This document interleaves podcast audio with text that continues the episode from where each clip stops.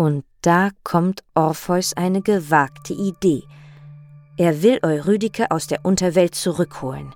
Er muss es wenigstens versuchen, wenn er dabei selbst umkommt, dann soll es so sein. Ohne Eurydike kann und will er sowieso nicht weiterleben.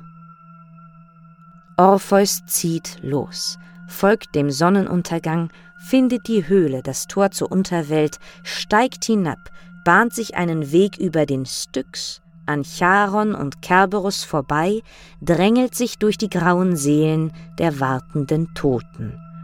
Über die Asphodelos-Inseln kommt er durch das helle Elysion und den dunklen Tartaros bis in den Palast des Hades wo er vor dem Thron des Hades und der Persephone niederkniet. Wie, kann man sich fragen, wie hat Orpheus das geschafft? An keinem Moment hatte er aufgehört, wie besessen auf seiner Lyra zu spielen. Alles ist vor seiner Musik verstummt.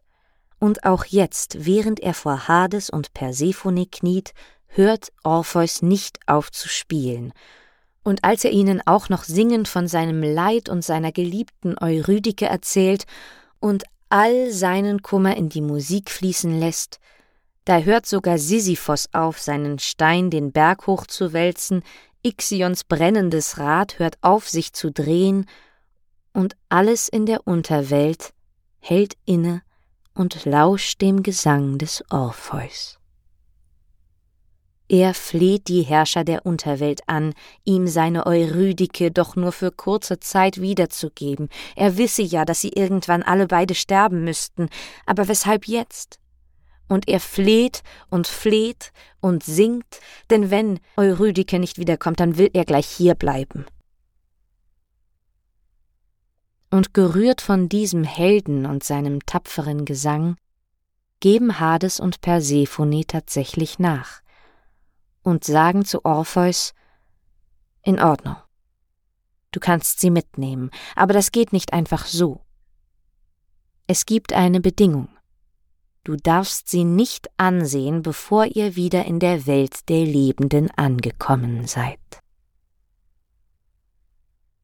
Und Orpheus verspricht es und geht voran.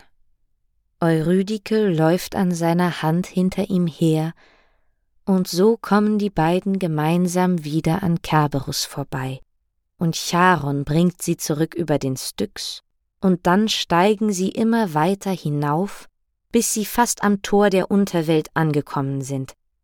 Sie sehen die lebendige Welt schon vor sich leuchten, und plötzlich, niemand weiß wieso, dreht Orpheus den Kopf und sieht seine Eurydike an.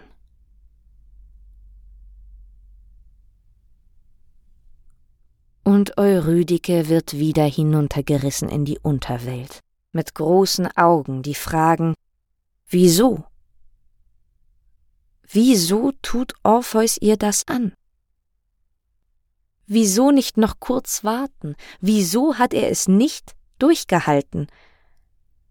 Es macht keinen Sinn. Und das ist es vielleicht einfach. Die Liebe, der Tod und das Leben sind nicht gerecht.